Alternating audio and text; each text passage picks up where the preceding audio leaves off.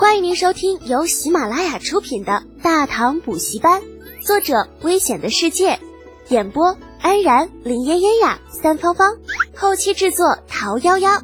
感谢订阅。第一百六十六集，又打仗了。次日，李二的书房当中，李靖在众目睽睽之下打出了 N 个喷嚏，涕泪横流。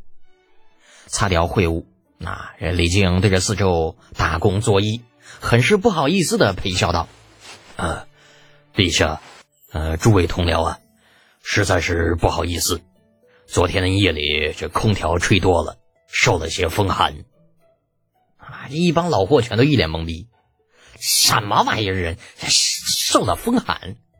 麻痹的！现在可是四月底，都快五月了，老子们恨不得把这皮都扒下来。你跟我们说受了风寒？李二若有所思，想了想，问道：“呃，药师啊，你说的空调，呃，是何物啊？”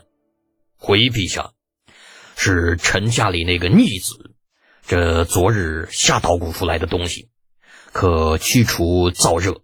臣贪凉，哎呀。吹得多了些，李靖虽然脸上满是歉意，可说话那语气嘛，嗯，很欠揍。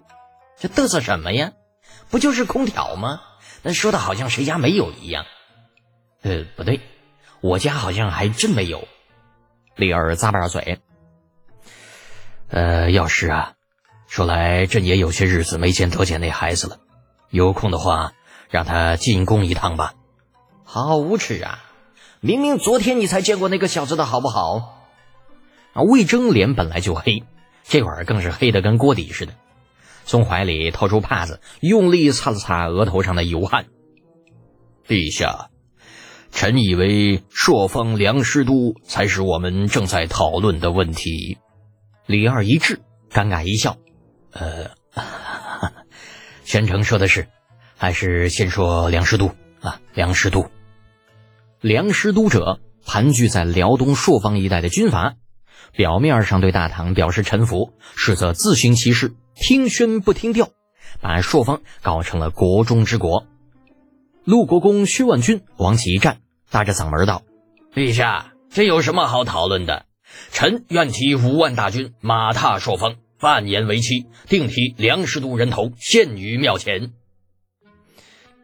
陆国公。稍安勿躁，平定朔方容易，但却不得不考虑突厥与高句丽。魏征那脸更黑了，打断了薛万军。万一引起突厥与高句丽两国反弹，少不得又是一场大战。薛万军拜窦建德，战刘黑炭，啊，也是一路满过来的狠人，自然看不起魏征这样瞻前顾后的性格。闻言撇嘴道：“哼，那又如何？”我大唐数十万大军枕戈待旦，有岂会怕了他们？魏征大怒，拍案而起：“打仗是要死人的，陆公，不要用百姓的生命来垫高你的功名。”够了，不要吵了。李二眼见两人越吵越凶，呵斥一声，让他们退下，转向杜如晦道：“可明啊，你怎么看？”不动则已，动则如雷霆。杜如晦摆弄着下巴上为数不多的胡子，表态：“那，显然也是个主战派。”魏征又道：“但是高句丽，全城啊，高句丽不足为惧。容流王高建武胆小怕事，若我军以雷霆之势拿下朔方，平定梁师都，高句丽必不敢擅动。”不错，是啊，此言有理。李靖。李绩、侯君集等等将友党们随声附和。魏征又道：“那突厥一方又当如何？”突厥老都迟疑了一下，突厥那属于典型的不顾后果的一路莽的货色，这玩意儿顾头不顾腚，那说不好还真有可能抽冷子，在大军背后捅上一刀。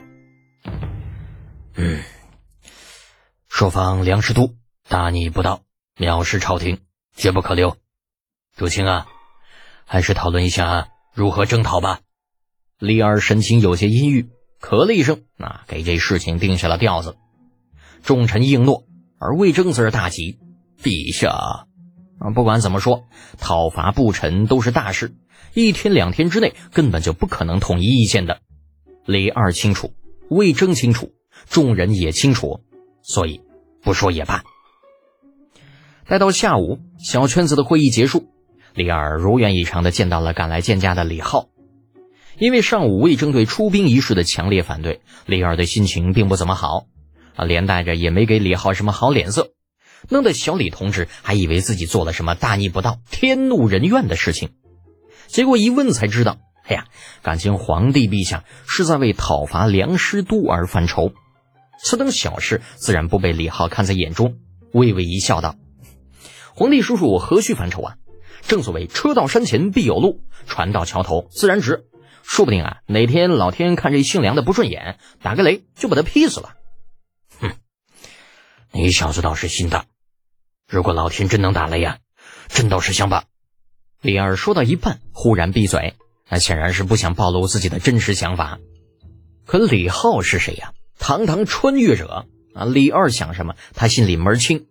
眨巴眨巴眼睛，露出心领神会的表情，岔开话题道：“其实我觉着吧，一个梁师都未必值得大动干戈，派上百十人，悄悄的进村弄死他，嗯，倒也不是什么难事儿。”李浩这话一下子说到李二心里去了，老帅哥眼前一亮，哦，朕倒是忘了李小子是个鬼才，来，详细说说你的想法。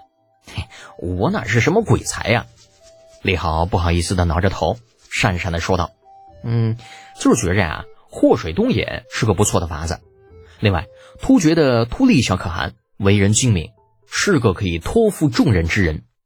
这突利小可汗。”那是突厥杰利可汗的侄子，也是突厥的上一任可汗史毕可汗的儿子。而说来啊，上一任史毕可汗挂了之后，啊，本应该由他来继承突厥的汗位，奈何那个前隋公主手段太过厉害，直接将史毕的弟弟弄上了可汗的位置，突利这个原本的突厥王子便被抛弃了，只能带着一众手下跪坐在东部草原舔舐伤口。赶巧的是。这梁师都所在的朔方正好与突利小可汗的这个领土接壤，这几件事情原本并没有什么太大的关系，但是在李浩若有所指的提示之下，李儿立刻将其联系起来。突厥汗位被夺，心中必然不满，可用离间计使其与竭力离心离德。朔方又与突利可汗的地盘接壤。若是操作得当，未必不能借刀杀人，让突利出兵将梁师都给灭掉。而唯一无法确定的就是突利灭掉了梁师都之后，朔方的归属问题。若是落在突厥人手中，那要不回来，那可就难办了。李尔皱眉苦苦思索，一时竟是入了神。等他再回过神来的时候，李浩已经离开，不知去向。结果身边太监一问，才知道。得知李浩入宫的消息之后，长孙皇后派人过来把他给叫走了。听众朋友，本集已播讲完毕，请订阅专辑，下集精彩继续哦。